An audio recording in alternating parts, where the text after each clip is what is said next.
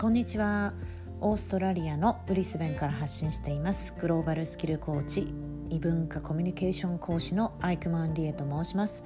今日もポッドキャストをお聞きいただきましてありがとうございます、えー、今日のブリスベンは、えー、晴れていて22度が最高気温、まあ、冬でねこの気温って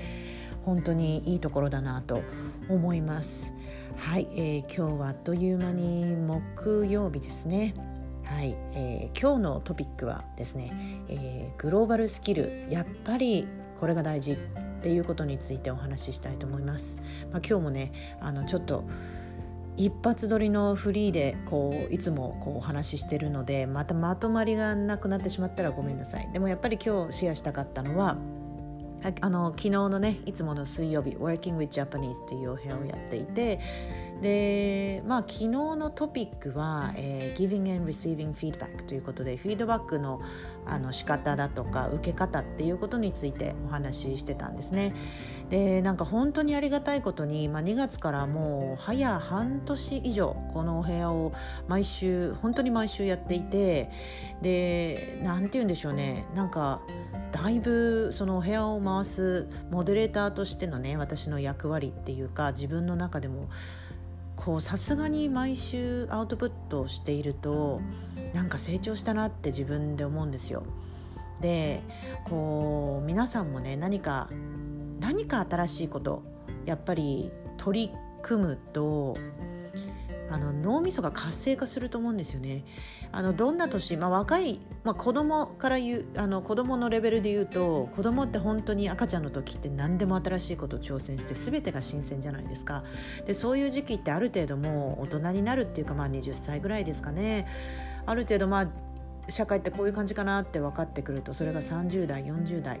だんだんとこう世の中のことが分かるにつれて、まあ、そその分かるって言っても昔とまた変わってくることってたくさんあるじゃないですか特に今私たちがこう生きているこの時代ってコロナと一緒にあの生きている時代っ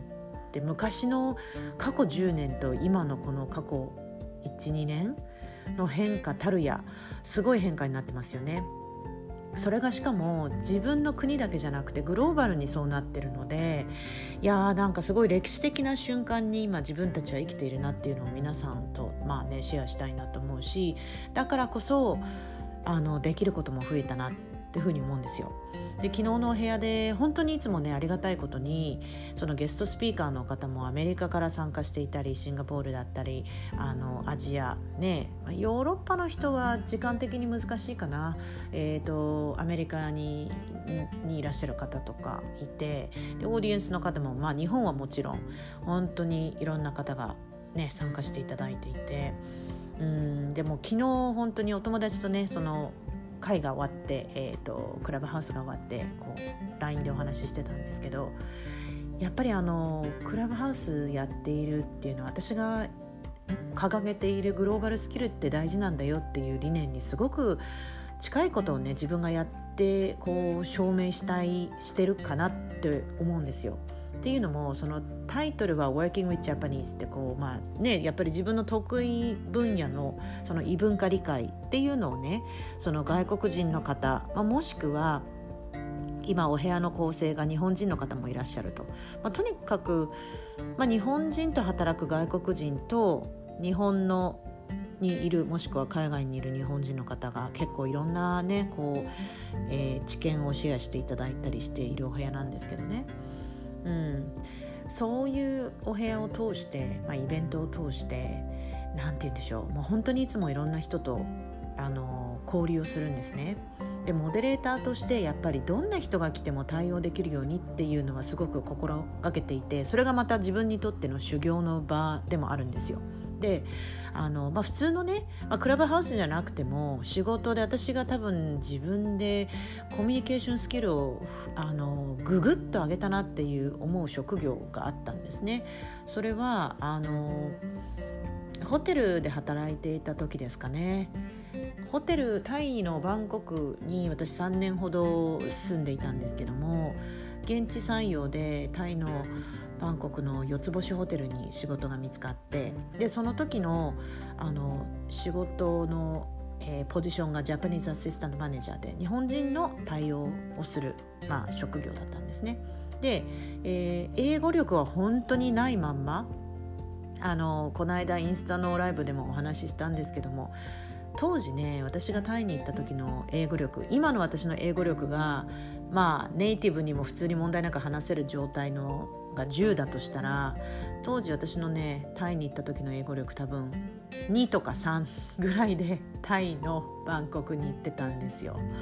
だって私別にその帰国子女でもないし英語留学英語はもともと何て言うんでしょう小さい頃から英会話習ったり英語は好き絶対将来あの世界のいろんな人とコミュニケートしたいっていうのがあって好きで学んでたんですね。あのありがたいことに親にもこう英会話教室っていうのは行かしてもらっていてでもそれぐらいでしたよね。で大学の時に6ヶ月ぐらいこうアメリカに留学でもその留学もね一人で留学とかじゃなくて大学のプログラムの一環で50人ぐらい一気にこう規定のその提携してる大学に行くっていう集団留学だったんで全然難易度は低い。でそれでも英語全然何言ってるか分かんなかった。コミュニケートできるレベルじゃなかったですね。でそれがまあ6ヶ月。でしかもその6ヶ月の中身的にはやっぱり集団留学なので。あの難易度低いですよね一応寮とかに住んでいてそのルームメイトはアメリカ人でわあ私アメリカにいるなっていうのを感じることはできましたけどそこでなんか英語力が伸びたかっていうとそうでもないですしまあなので特にその英語がすごいっていう話せるっていうレベルではいかなかったんですよね。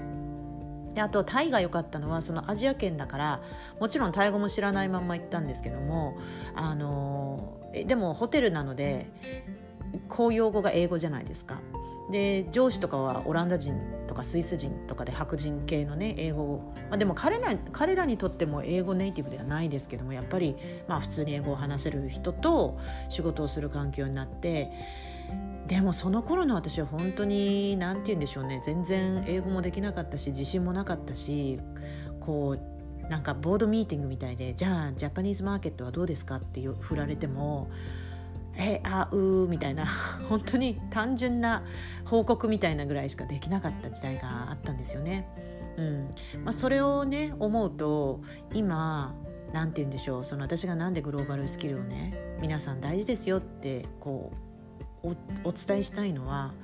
もうなんかこのコロナの時代でいろんな国の人とコラボができるようになってクラブハウスもそうですしまあ Zoom でいろんな人に会えるようになったと。でそのさっき言ったホテルで勤めてた時にコミュニケーションのスキルが上がったっていうのはもう本当に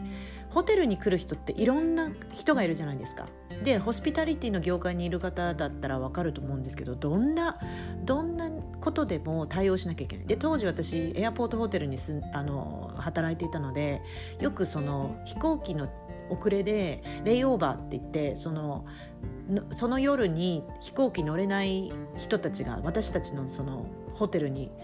何百人300人とかどうって来るんですよ。であのいきなりで、まあ、私たちはそのタイ航空とあの協定結んでるというかパートナーっていうか、まあ、本当その空港に直結してるホテルだったので、まあ、来るわけですね。ああこのな TG なんとかがレイオーバーするから今夜は何人じゃルームをブロックしてみたいなもうもうすごい早く対応しなきゃいけないと。でそういう中にいつつも文句言ってるお客さん今日帰ろうとしたのにフライト飛ばないっつって文句言ってるお客さんに対応したり結構その時代にねあのコミュニケーション能力は上がったなって思うんですよね。でそのあとクラブハウスにも通じるのはなんかその未知のね人本当に知らない人が来るわけですよ。でプロフィールとか充実してる人だったらいいんですけどたまにこう何にもプロフィールそのゲストスピーカーとしてね上がる時にこの人大丈夫かなってで昨日もねちょっとなんか様子がおかしい人がゲストスピーカー上がっちゃってる感じがして。でもまあまともに話はしてるんですけれどもなんとなく私はモデレーターの観点からこう空気その場の空気がなでいつもねこのお部屋に来てくださる方は、まあ、レギュラーの方が多いんですよレギュラーっていうかスピーカーもレギュラーだし来る皆さんオーディエンスの方も本当にあのカムバックしていつも聞いてくれてる方が多いと。だから明らかに昨日の人はねちょっと初めてまずそのお部屋に入るのにうんなんかね空気読めない感があったんですよ。私はあちゃーと思いながらでもこの人英語は話せるだろうにででのあとそのそのなんて言うんでしょうクラブハウスの後彼とまた「あ今日はありがとうございました」って一応 LinkedIn でもつながってたのでこうメッセージをしたら彼はちょうど今その仕事がねこう IT からななんか変わる途中 transition してて僕はちょっと socially awkward な瞬間があって皆さんにご迷惑をかけたかもしれないっていうメッセージが来てあれ？あその人本人も気づいてたんだとか思って。